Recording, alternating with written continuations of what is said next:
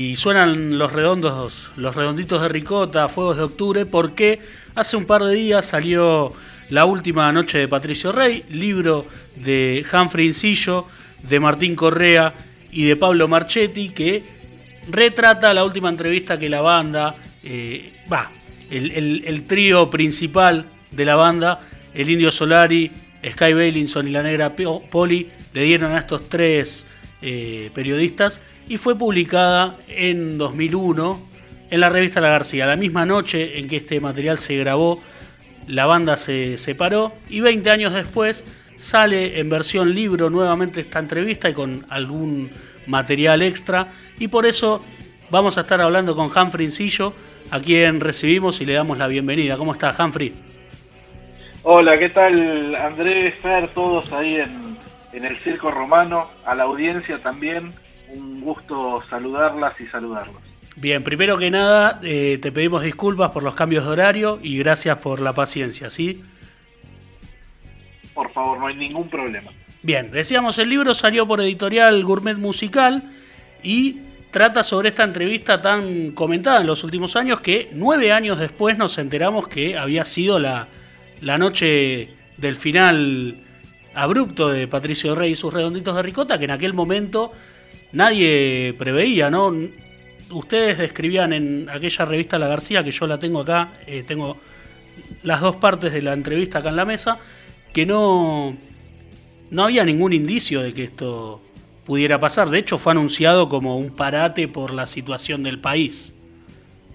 Exacto, y tenía mucha lógica que en ese momento los redondos dieran marcha atrás con hacer un show que iba a ser, creo que estaba anunciado para el 12, 14 de, diciembre de 2001, eh, aquellos y aquellas que, hayan tengan un poco de noción de lo que era la Argentina en ese momento, eh, realmente hubiera sido impensado, irrealizable un, concierto con el país a punto de estallar, eh, digo, un concierto de los redondos con lo que implicaba un concierto de los redondos en, en aquella época, ¿no? En cuanto a la, a la movilización y en cuanto a la, eh, digamos, emergencia eh, que, fluía, que estallaba en cada una de, de, las misas y en todo lo que rodeaba a los conciertos, ¿no? Una especie de vía de escape social para, para esos desangelados y desangeladas que describía el indio.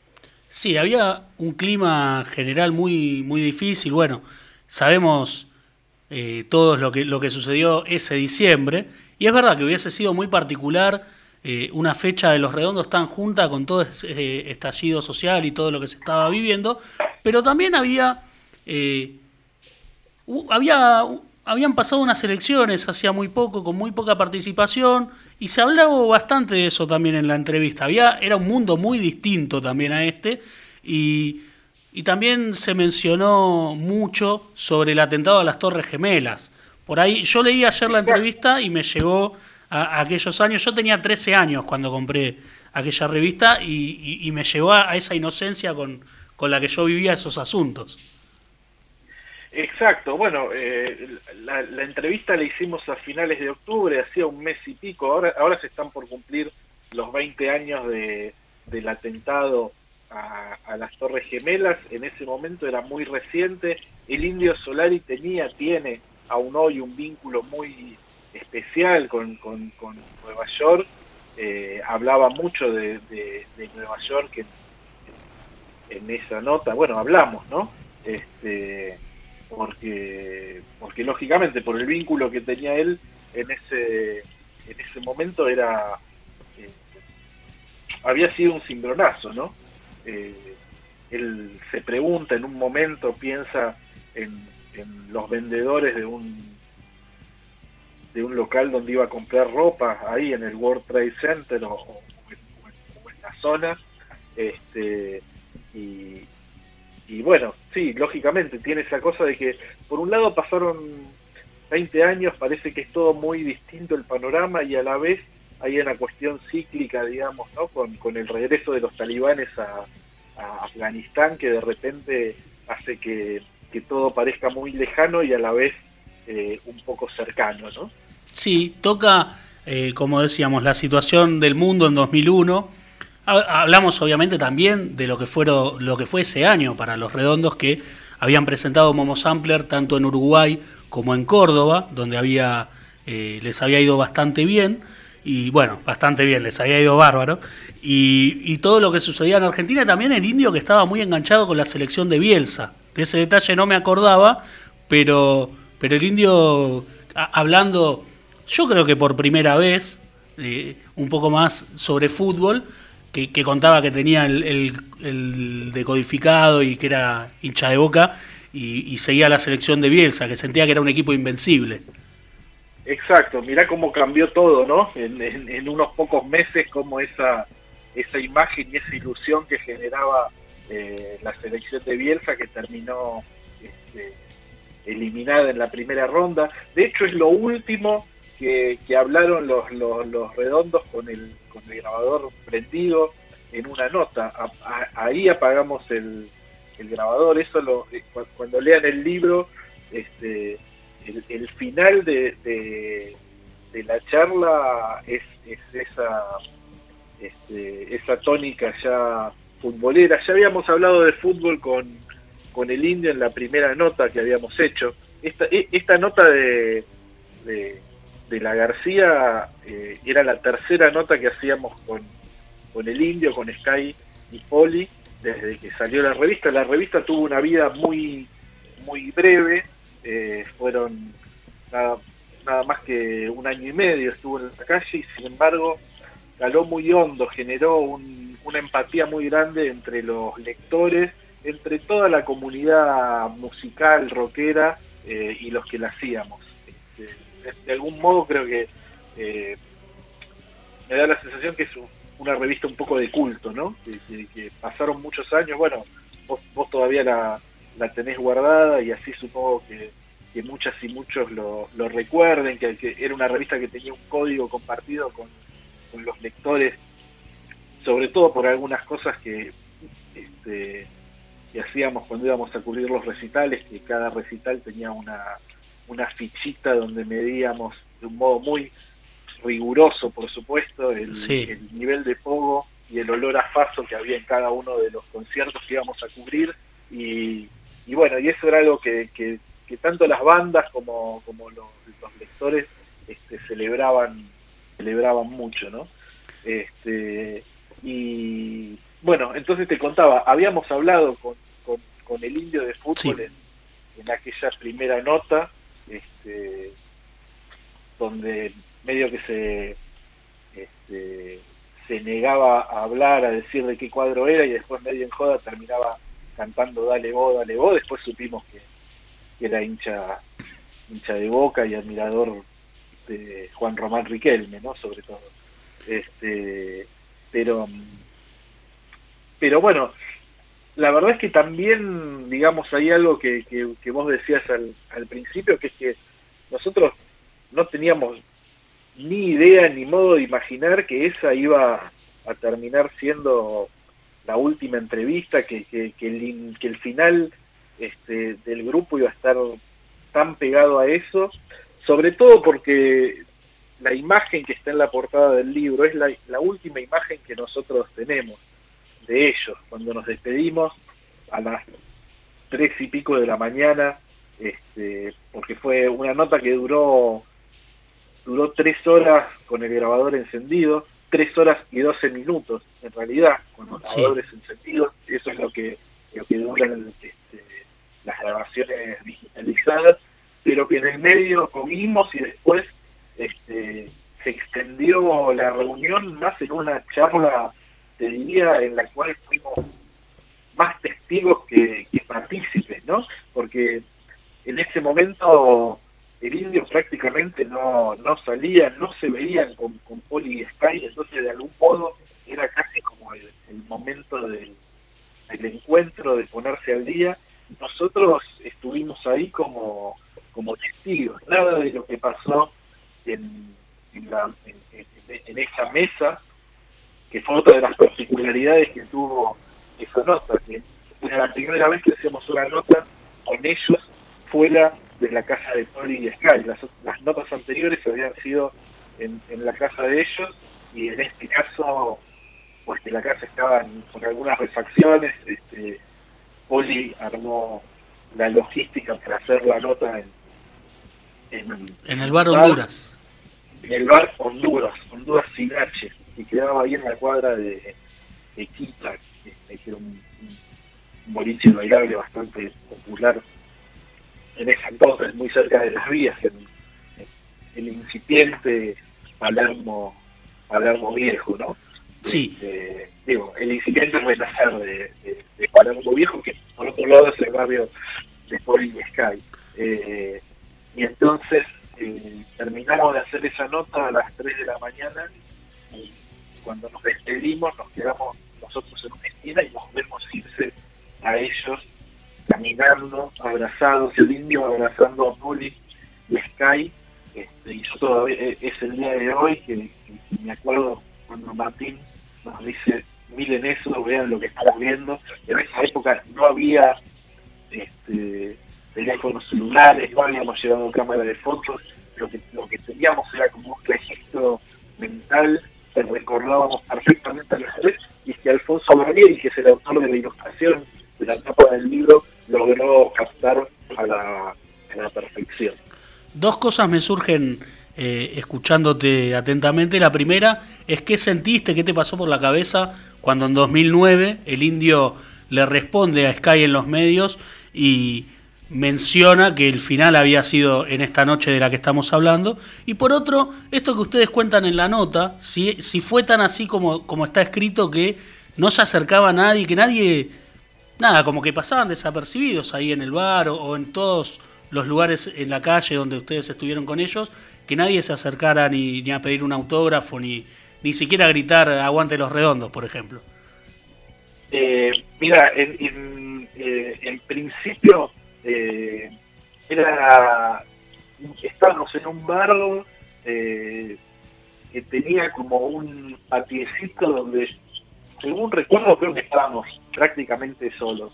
Tampoco había demasiada gente en el bar. La moza que nos entendió era francesa, no tenía la menor idea de qué eran los redonditos de picota, así que en ese sentido lo único que lo único que pasó en un momento, la única interrupción es que aparece un personaje legendario del, del rock de acá, es el gordo Lucy, que, que, falleció hace poco, que era el dueño del marquís, productor, muy amigo de ellos, este, y estaba volanteando no sé qué fecha y, y, en, y, en, realidad, bueno, se quedó charlando un rato, este, nos decían, este, a él tiene que hacer una nota, decía el indio que tiene mil historias, Poli nos contaba de su vida, este, pero la verdad es que no, no había eh, no había demasiada gente y insisto, viste, hasta la moza era francesa eh, y no tenía, no tenía ni idea. Y sabés que me perdí con la, la primera pregunta. Perdón.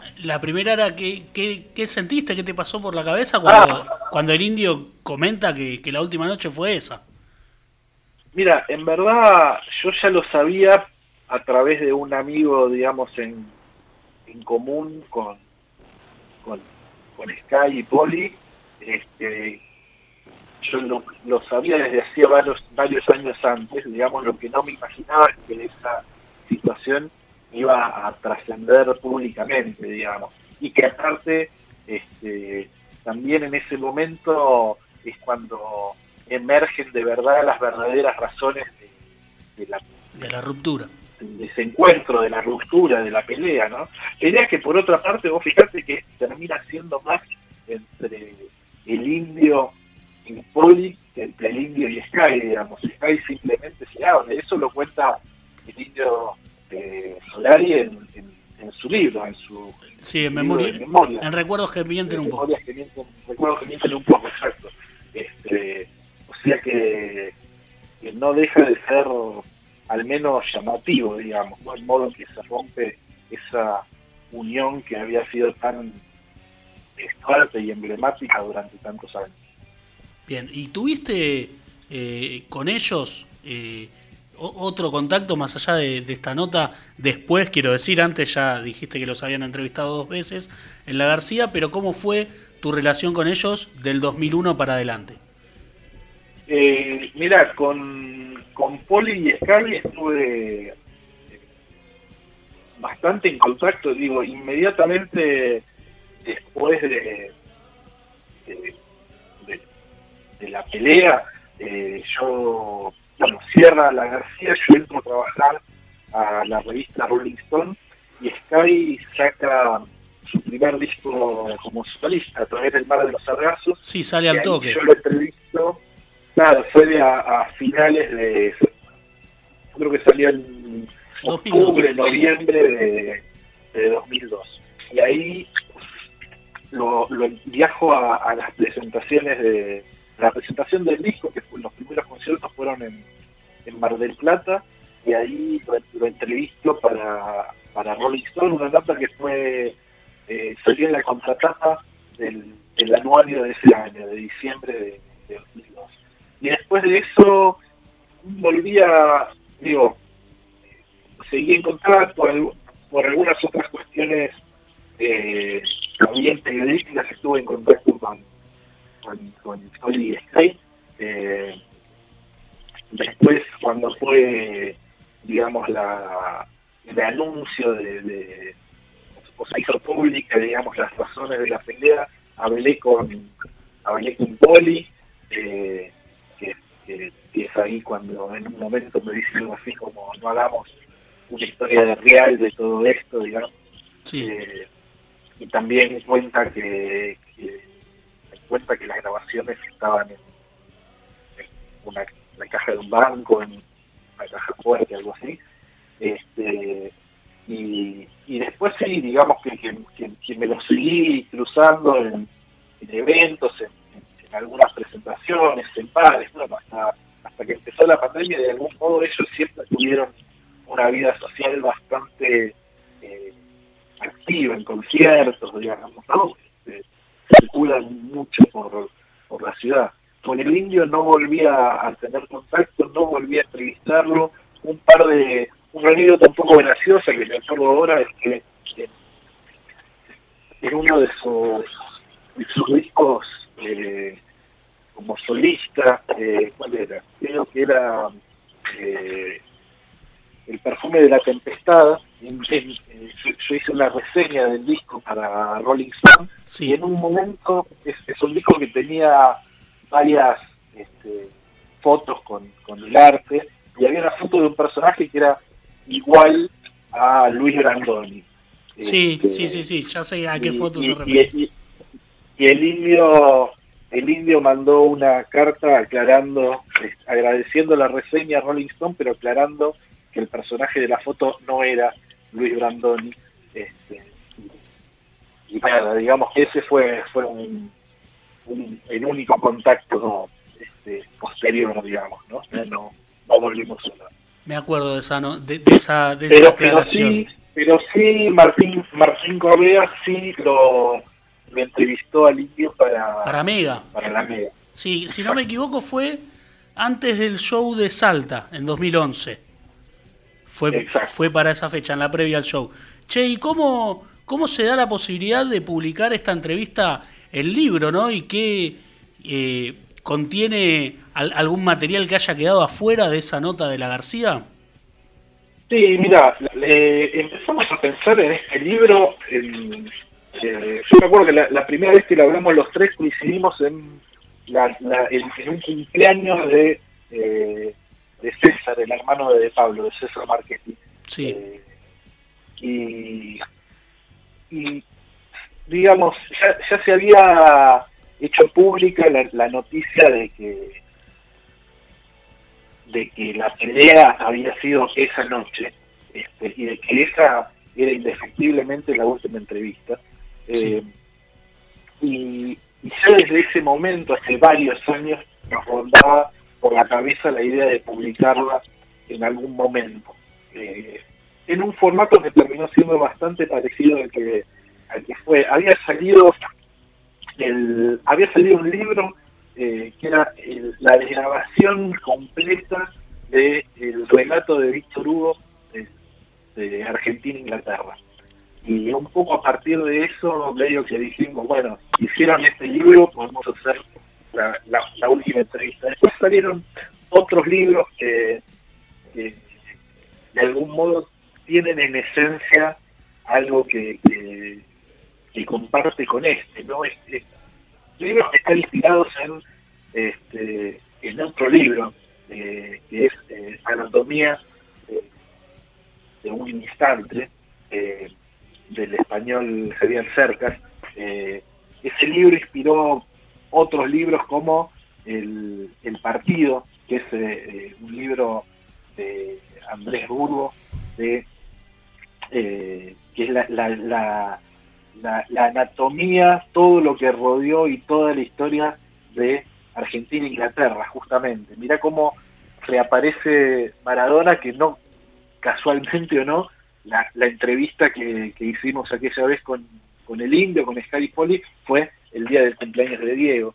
Este, y, otro de los libros que, que, también, digamos, son de algún modo hermanos de este es El Partido Rojo, de Claudio Gómez, sobre este, la final de Independiente Talleres de, del año 78, eh, libros que reconstruyen un momento. Entonces, eh, hay muchísimos libros buenísimos editados sobre los redondos, pero este es el retrato de ese momento, digamos, ¿no? Eh, el análisis eh, está, se van a encontrar con la desgrabación completa de la entrevista, algo que no estaba este, publicado nunca, porque si bien buena parte de la charla eh, se había publicado en esas dos eh, últimas ediciones de, la revista La García, lo cierto es que la entrevista completa eh, sale tal cual fue por primera vez ahora. Y después lo que hicimos fue reconstruir el camino nuestro a nivel personal con, con, la banda, somos los tres de distintas eh, generaciones, digamos, sería la visión de tres eh, generaciones de, de, distintos. Eh, después está el camino que hicimos periodísticamente para llegar a, a esa nota que tiene que ver con todo el laburo que hicimos en, en la revista La García, ¿no? de cómo nos, nos fuimos este, poniendo en contacto y retratando todo el universo, ¿no? Porque en, la García, todo el universo ricotero, digo, porque más allá de, haber hecho coberturas de todos los shows que, hicieron los redondos mientras la revista estuvo en la calle, también eh, hicimos notas con Rocambole, hicimos notas con eh, la Favorita, que era la banda donde, tocaba Walter Sidotti, hicimos una nota larguísima con Semilla, hablando muchísimo de, artes plásticas, con, muchísimo eh, despliegue. Sí, que él tocaba eh, también en el proyecto. Ah, no, Sergio Dawe estaba también con dos axos. No, después también hicimos varias notas y íbamos a ver mucho a, a Sergio Dawi con Damián Nissenson en Dos Saxos 2. Claro. Eh, hicimos nota con la saga de Wiki, que era la banda de, del hijo de, de Poli, de Claudio Cuartero, que terminó siendo luego el bajista de, Sky en, su proyecto solista. Digamos, de algún modo eh, estuvimos cubriendo todo el eh, universo ricotero, pero de un modo que no, no tenía que ver con una especulación, sino que de verdad eh, éramos fanáticos del grupo y nos parecía que, estaba buenísimo, digamos, cubrir, ir cubriendo todo eso, Eh, y de algún modo fuimos este, acercándonos, la, revista también tenía este, un impacto muy grande entre, entre los las bandas, entre los, los los fanáticos de los redondos, entonces este, de algún modo fue eh, bastante natural llegar a esa primera nota que fue antes de antes de River. Y a la vez la dimos con un despliegue que fueron, de, la primera nota también la dimos en dos partes, algo así como 30 páginas, este, publicamos casi todo porque era la idea de, de la revista, digamos, ¿no? De, de, no imponer nuestra mirada este, como cronistas, sino ser lo más fieles a, a lo que habían sido las conversaciones y sobre todo en el caso de, de los redondos, ¿no? Y eso, y eso es algo que creo que ellos valoraron mucho, el, el encontrarse con, con tanto despliegue cuando muchas veces este, el indio capaz que se quejaba del modo en que, en que editaban esas notas para que entren en un formato más este, convencional, digamos. Sí, esto que, eh, que remarcás es súper importante también porque ellos hablaban muy poco y como vos decís, la revista duró un año y medio y ustedes tuvieron tres encuentros con, con ellos tres, que, que, es un montón, hasta para medios de, de, de, mucho más alcance quizá. Sí, sí, la verdad es que, bueno, que, no sé, se dio todo de un modo eh, muy muy genuino, ¿no? Sí. Este, y, nada, y para, para nosotros a la vez éramos los, los tres fanáticos y a la vez, digamos, lo, que tenía esa redacción, que fue mágica, que, que, fue, no sé, un privilegio, ¿no? Haber pasado por ahí, en mi caso fue mi, mi primer trabajo en una redacción, es que éramos todos fanáticos de, de el rock, digamos, estábamos en la edad que, que, uno más va a ver bandas, entonces este, había mucho, realmente mucho fanatismo, ¿no? Lo, vivíamos de un modo muy muy genuino, lo, lo, disfrutamos, lo disfrutábamos este, muchísimo y creo que eso se, se notaba y trascendía y bueno, y para nosotros era este, estar cumpliendo sueños todo el tiempo, digamos. ¿no? Bien, ahora... Hicimos nota con, los redondos, con la Venga, con Charlie, con Divididos, con Cerati, digo, de todo, ¿no? Pasó en ese año y medio con la.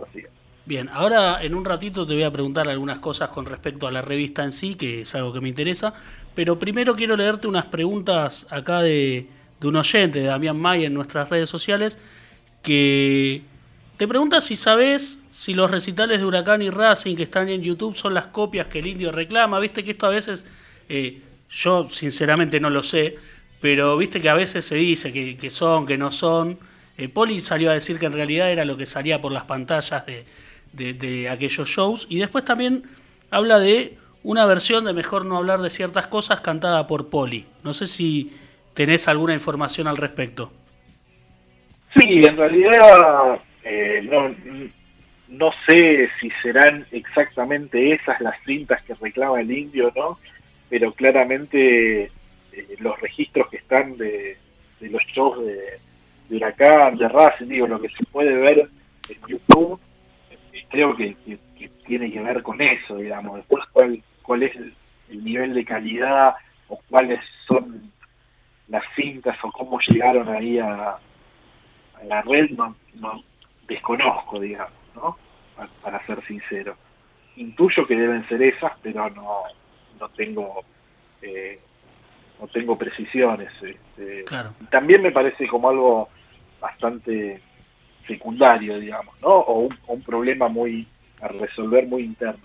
Y en cuanto a esa versión de mejor no hablar de ciertas cosas, donde también este participa, por lo que nos contaron, es Claudio eh, Claudio Kleiman, que es un colega muy querido y admirado, el, el, periodista que, escribió por primera vez algo sobre los redondos en la revista Expreso Imaginario en el año 77, este, cuando fue a, ver los míticos, los anazos en La Plata y que después fue muy, muy, muy compinche y muy amigo de ellos.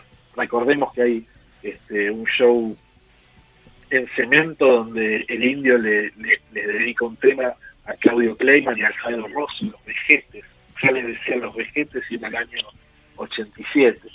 Este, y, y, y una vez, este, en una de esas notas, eh, Poli nos contó que, que habían aparecido, que tenían esa, esa grabación de mejor no hablar de ciertas cosas, que por otra parte, recordemos, era un tema originalmente de Los Redondos, que Luca lo, lo escuchó y se lo, se lo apropió. Este, bueno, aparentemente existe una, una, una cinta de eso, hay que ver si algún día se deciden a, a mostrarla, es una rareza, es algo que, que, no se grabó de un modo profesional, pero, pero que sin duda creo que somos muchísimos los que placearíamos escuchando eso. Sí, creo que debe ser una de las cosas más esperadas por, por todos los que alguna vez buceamos en ese material inédito y pirata que hay dando vueltas de, de los redondos. Cuenta Petinato que eh, eh, Luca había vuelto de un ensayo, de, había visto un ensayo de los redondos y le había quedado ese tema dando vueltas por la cabeza y, que lo hicieron como, como le sonaba, viste, que, cuentan que la versión de, de Sumo era muchísimo más rápida que la original, que la de los redondos tenía eh, otro ritmo directamente.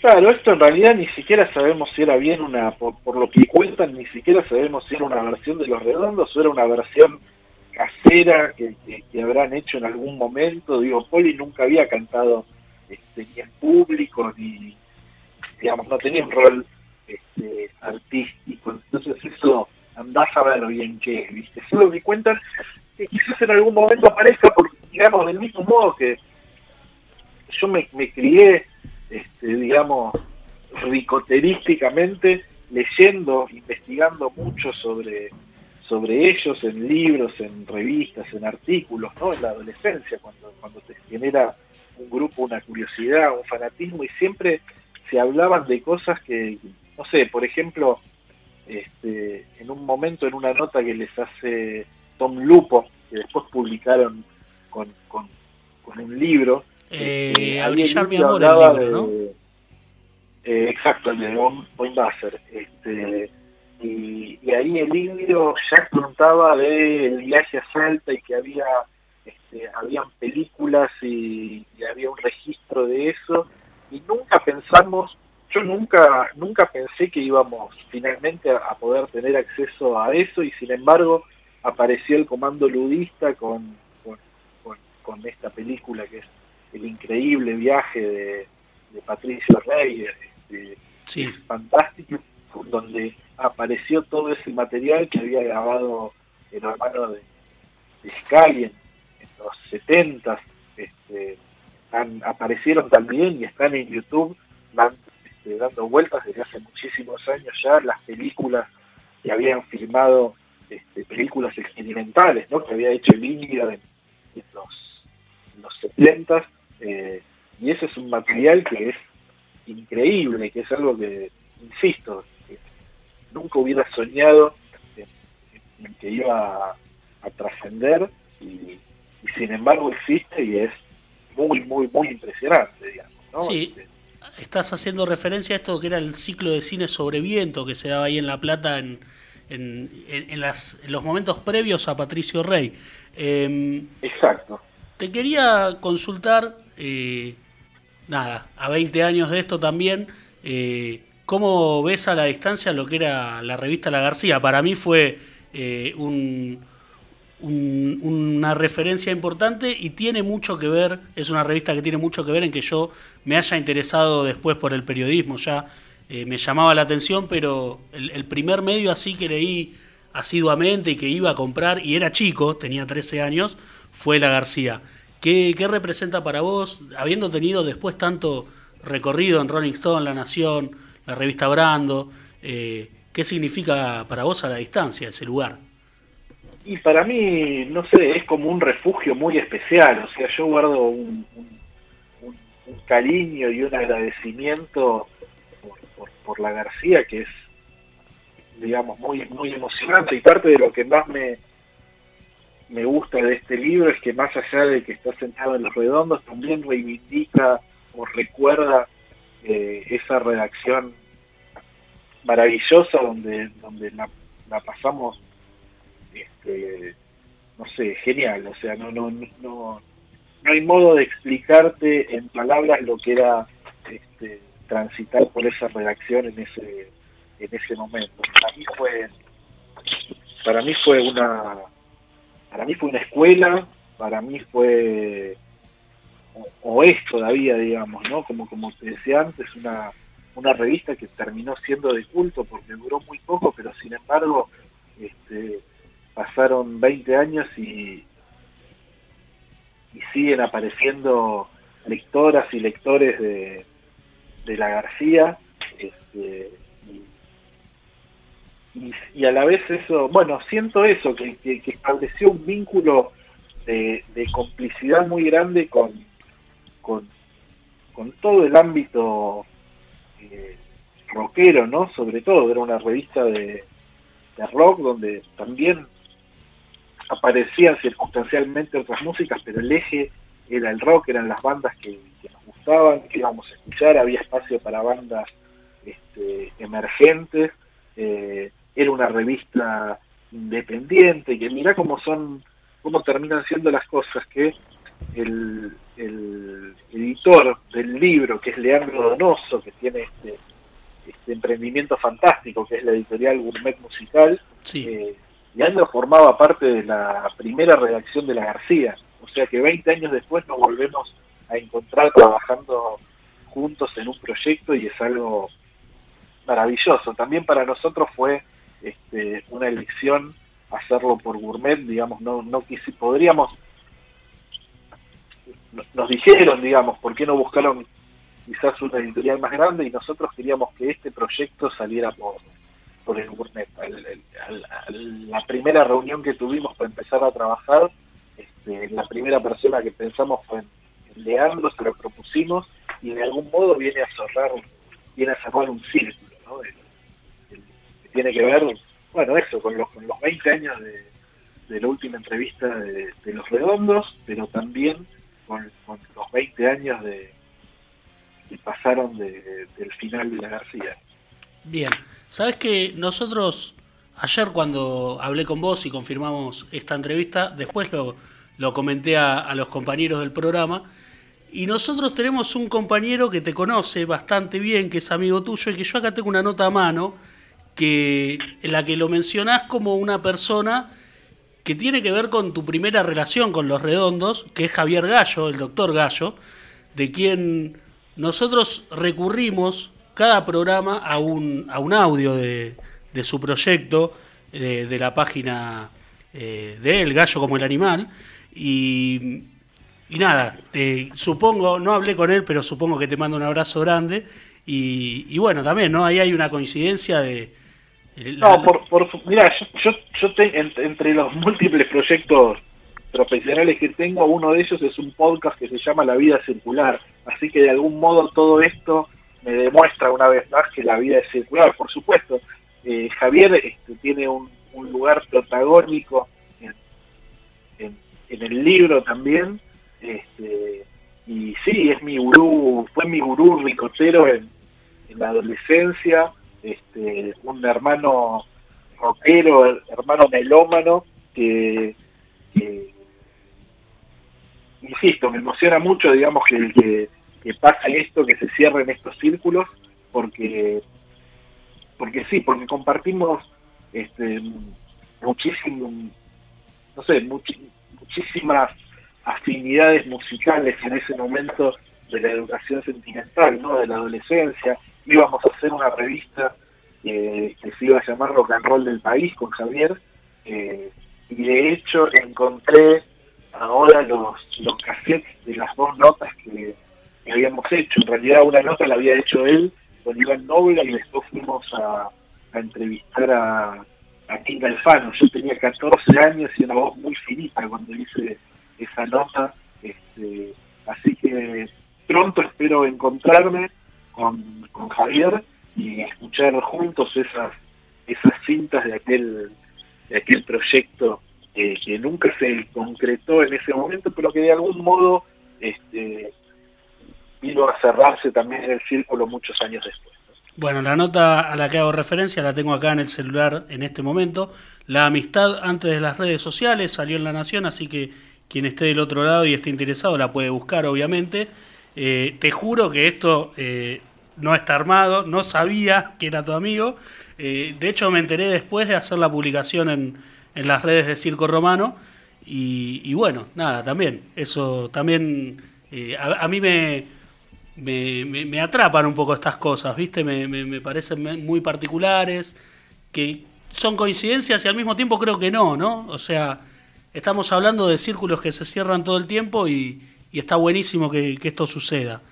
Eh, bueno, te... genial. Así que desde ya que, recomendamos a toda a toda la audiencia que, se metan en, en la página Gallo como el animal bueno, tiene unos relatos que están buenísimos. Igual me imagino que ya la audiencia lo, lo, tiene que ir conociendo a Javier si pasan los, relatos de él semanalmente, pero, pero bueno, escribe muy bien y tiene una sensibilidad increíble. Bueno, yo lo quiero, lo quiero muchísimo, así que también le mando un abrazo.